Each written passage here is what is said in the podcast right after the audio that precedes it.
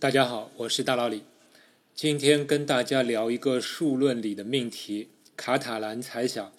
但其实它已经被证明了，它现在的名字应该是被叫做米哈伊列斯库定理才对。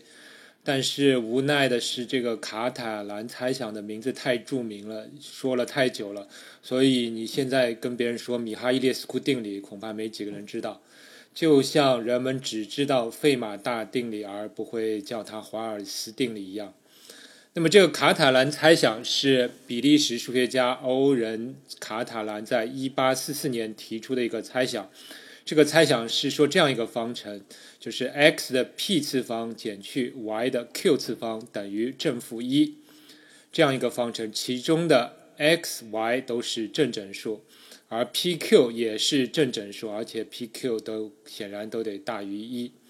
对这样一个方程，卡塔兰猜想它只有一组非平凡解，也就是三的平方减去二的三次方等于一，也就是九减八等于一这样一组非平凡解。那这个猜想用一种直观的描述就是。请你把自然数中能够写成幂次形式的数全部列出来，也就是能够写成 a 的 b 次方形式的数都列出来。这其中的 a、b 都是自然数，而且指数要大于一。那么你可以在脑子里列列看，符合这样要求的一些数啊。那么第一个数是一啊，一你可以想象成它是一的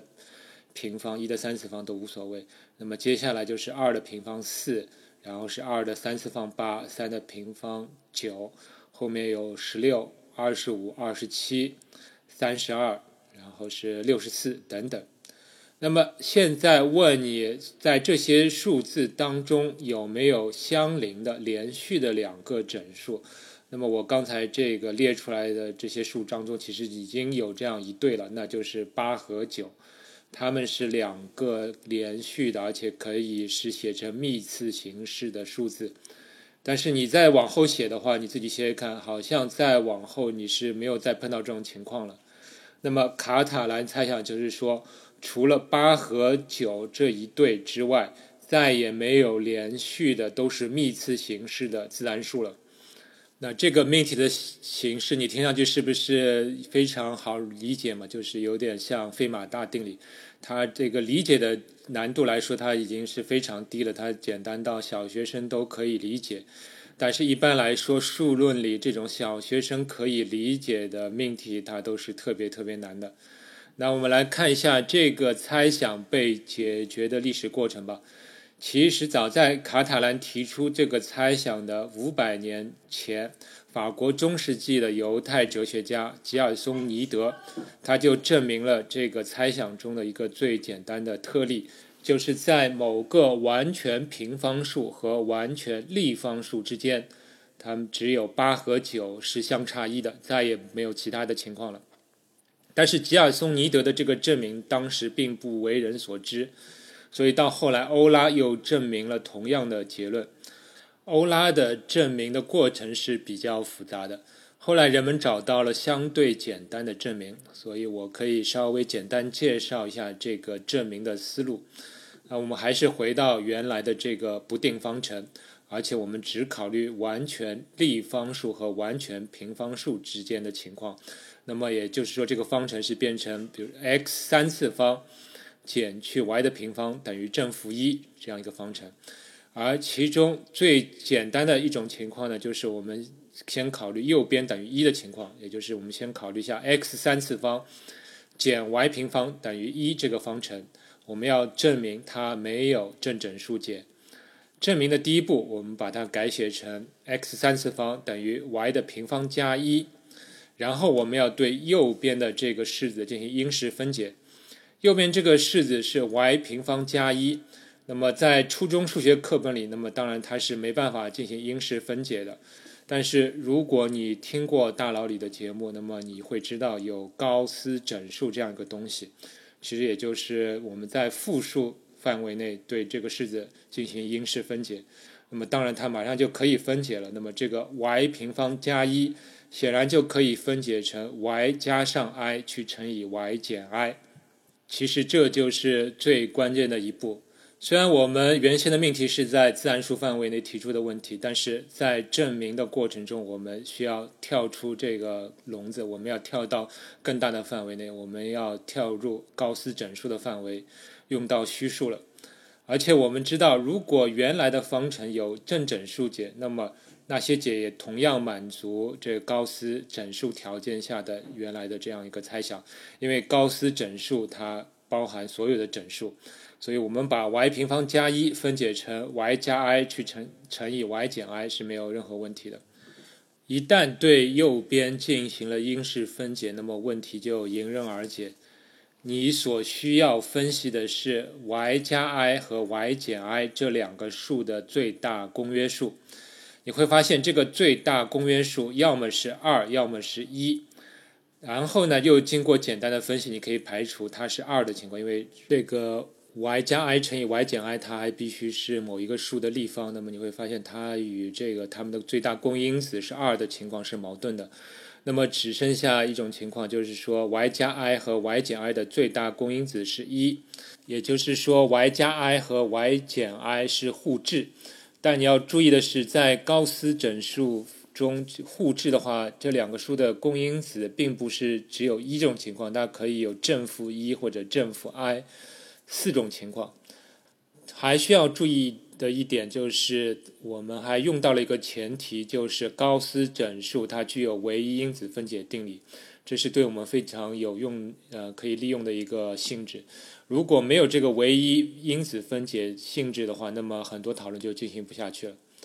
那么我们已经确认 y 加 i、y 减 i 它们的最大公约数要么是正负一和正负 i。那么接下来你就可以对这四种情况逐一进行分析，你会发现你都能导出矛盾，那么也就证明了 x 三次方减去 y 的平方等于一这个方程是没有正整数解的。对另外一种情况，x 三次方减 y 平方等于负一，我们要怎么解决它呢？就是说我们要证明它除了 x 等于二和 y 等于三以外，它没有正整数解。啊，其实第一步还是如法炮制的，还是因式分解。我们把方程化成 x 三次方等于 y 加一去乘以 y 减一。啊，这这一步我们就不需要高斯整数，这是我们最常见的一个因式分解。那么这次我们也可以同样的确定 y 加一和 y 减一的最大公因子不是二就是一。但是呢，这这一步是简单了，但是后面的讨论过程其实要比之前的这个高斯整数下的分析要麻烦一些，用到的准备知识会多一些，所以我后面就不具体说了。那么以上就是现在的数学中对证明 x 三次方减去 y 平方等于正负一这个方程仅有 x 等于二 y 等于三这一组解的一个基本的思路。而以上就是卡塔兰猜想中最简单的一个特例的情况。对这个猜想，下一个突破是在1850年，勒贝格证明了 x_p 次方减去 y 平方等于一这个方程没有整数解，也就是他确定了就是没有任何一个数的幂次去减去完全平方数等于一，这样是没有整数呃正整数解的。要注意一下，这个勒贝格并不是发明勒贝格积分的那个勒贝格，他其实比这个发明勒贝格积分的勒贝格生活的时代要早一点，只是他们的姓是同一个姓。而勒贝格的证明的第一步其实与之前的思路还是一样的，就是把方程化解为 x 的 p 次方等于 y 加 i 乘以 y 减 i，然后再开始讨论。那么再往后，下一个突破要经过的时间就很长了。要再过一百一十一年到一九六一年，中国数学家柯照证明了，如果 x 平方减去 y 的 p 次方等于一有解，那么这个 x 要大于十的三的。三乘以十的九次方这样一个非常大的数字，也就是他把勒贝格那个方程里面的 x、y 的那个指数交换了一下，他现在证明的是 x 平方去减去 y 的 p 次方等于一这样一个方程。那么他也证明了，如果要有解的话，这个 x 必须是非常非常大、超级大的一个天文数字。那么这是中国数学家做出的一个成就。那么再到一九七六年，美国的约瑟夫·切恩去掉了这个上界，最终证明了 x 平方减去 y 的 q 次方等于一这个方程在 q 大于三的时候是无解的。但以上呢，只是固定了一个幂次为完全平方数的情况，距离一般的卡塔兰猜想还是有相当大的距离的。在一九九九年有这样一个突破，有人证明了，如果卡塔兰猜想的这个方程还有其他解，那么这两个幂次数的指数都是有上界的，也就是这两个指数一旦大于了某个数字，它们都不会再有解了。但可惜的是，这两个上界都达到十的十一次方和十的十六次方这样一个数量级，所以这两个上界还是还是太大了，还是没有办法去用计算机去枚举去小于这些指数的情况。终于到二零零二年，罗马尼亚数学家普雷达米哈伊列斯库最终完成了卡塔兰猜想的证明，从而解决了这个有一百五十多年历史的猜想。它的证明的核心技术是环理论中的零化子，当然，它也是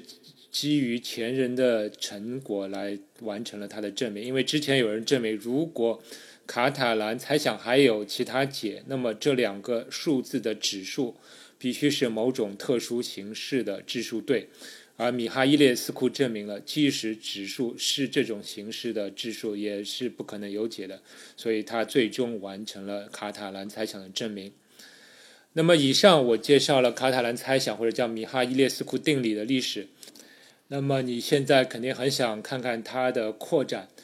你能想到的第一个扩展，大概就是两个幂次数相差为二的情况。之前我在列举过程中，我们就看到了一组解，就是五的平方等于二十五和三的三次方等于二十七，它们正好相差二。那么还有没有其他的解呢？我是没有找到，但是一个直观的感觉就是幂次数之间的距离总体上是逐渐增加的。所以现在有一个猜想是这样的，就是说 x p 次方减去 y 的 q 次方等于 m，m 是任何一个整数。数学家猜想，这样一个方程只有有限多的非平凡的整数解，这是目前的一个猜想。而我们已经知道是，如果 A、B、C 猜想为真，那么这个猜想也就为真了。但是这个 A、B、C 猜想，大家知道是目前非常有争议的，到底有没有证明，目前还是非常有争议的一个事情。而卡塔兰猜想的另外一个更有意思的扩展，叫做费马卡塔兰猜想。它有点像费马大定理和卡塔兰猜想的结合体。费马大定理是说，x p 次方加 y 的 p 次方等于 z 的 p 次方。如果指数相同，那么这个方程呃没有整数解；如果是指数大于等于三的话，那么允许指数不同的情况下，那么这个方程解的情况到底会怎么样？也就是说，我们。考虑这样一个方程，就是 x p 次方加 y 的 q 次方等于 z 的 r 次方，它里面六个数字全部作为未知数。那么我们就看这样一个方程，它的非平凡的整数解到底是怎么样一个情况。那么数学家注意到的一个情况就是说，如果方程中三个指数都比较小的情况下，解是很多的。比如说三个指数都是二，那么它就是勾股定理嘛，这样的解肯定有无穷多组解。而如果三个指数都比较大的话，那么解就少非常多。特别是如果我们要求三个指数的倒数和小于一的情况，这个解的情况就变得非常的有意思。那么指数要倒数和小于一，也就是说每一个倒数要够小，也就是指数本身要够大。如果加上这个要求的话，目前数学家找到了十组解，一组解是比较频繁，就是呃前面其实就是卡塔兰猜想题当中的一组解，就是一的 p 次方加上二的三次方等于三的平方。那么一的 p 次方，你这个 p 可以调的非常大了，你调的非常大之后，你这个 p 分之一去加上另外两个指数的倒数和，那么肯定能够小于一，对吧？那么另外的九组解看上去就比较有点诡异了，我可以念几个数字给大家听听。比如说有这样一组解是二的五次方加上七的平方等等于三的四次方，还有比如说十七的七次方去加上七六二七一的三次方，它等于二一零六三九二八平方，等等，等等。我把这十组解的数字我会贴在节目的介绍里，请你一定要看一下，它们是非常的有趣，也非常的诡异。那么费马卡塔兰猜想就是说，除了以上十组解这样的方程，再也没有其他解了。这是一个相当神奇的现象，因为在我看来，这十组解。的里面的九组都是一些奇奇怪怪的数字，数学里这种莫名其妙出来的特别奇怪的数字的情况是非常少的。我也没有去了解过数学家是怎么找到这十组解的，我我觉得是肯定应该用个计算机去搜索过的。那么这十组解对我来说，这个数字是太有神秘感了。而你去看这十组解的话，你还会发现一个现象，就是每一组解里面都有一个指数为二的数，也就是说都有一个完全平方数。那么由此呢，就出现另外一个猜想，叫比尔猜想，就是称以上这个方程在指数都大于二的情况下，就是不能出现完全平方数的情况下，这样的方程是没有非平凡解的。这个。比尔其实是美国的一个银行家，他也是数学爱好者，他就出资悬赏一百万美元去奖励谁能够证明这样一个比尔猜想。当然，这个猜想与费马卡塔兰猜想哪一个更难，这就是见仁见智了。如果你认为这个方程有更多的解有反例的话，那么比尔猜想是更难的，因为它要求你的反例当中。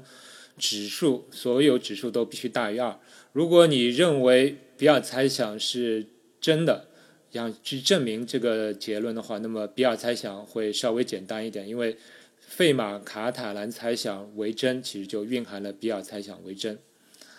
另外，这个卡塔兰猜想也可以扩展到高斯整数范围内去考虑，那么你就会得到非常多的其他的猜想。比如对原版的卡塔兰猜想，有人找到高斯整数中有这样一组解，就是七十八加上七十八 i 的平方，去减去负二十三 i 的三次方，它等于 i，也就正好这个 i 就相当于这个正常整数里的一嘛。所以这样一组数字也是蛮诡异的，我也不知道为什么会有七十八、负二十三这些数字，还有没有其他解呢？我也不知道，所以大家可以自己去尝试找找看。那么，对于费马卡塔兰猜想，在高斯整数内呢，也有相对应的命题。目前也找到了一些解，这些解的数字也是挺有意思啊。比如说，有一个叫八加五 i 的平方，去加上五加三 i 的三次方，等于一加二 i 的七次方，等等等等。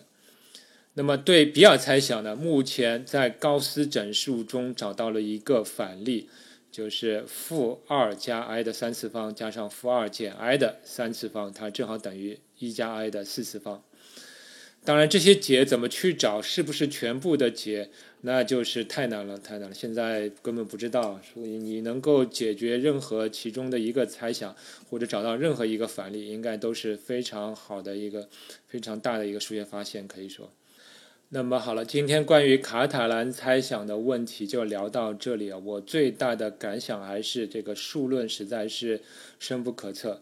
而我在准备节目的过程中呢，我也发现我之前介绍的这个高斯整数。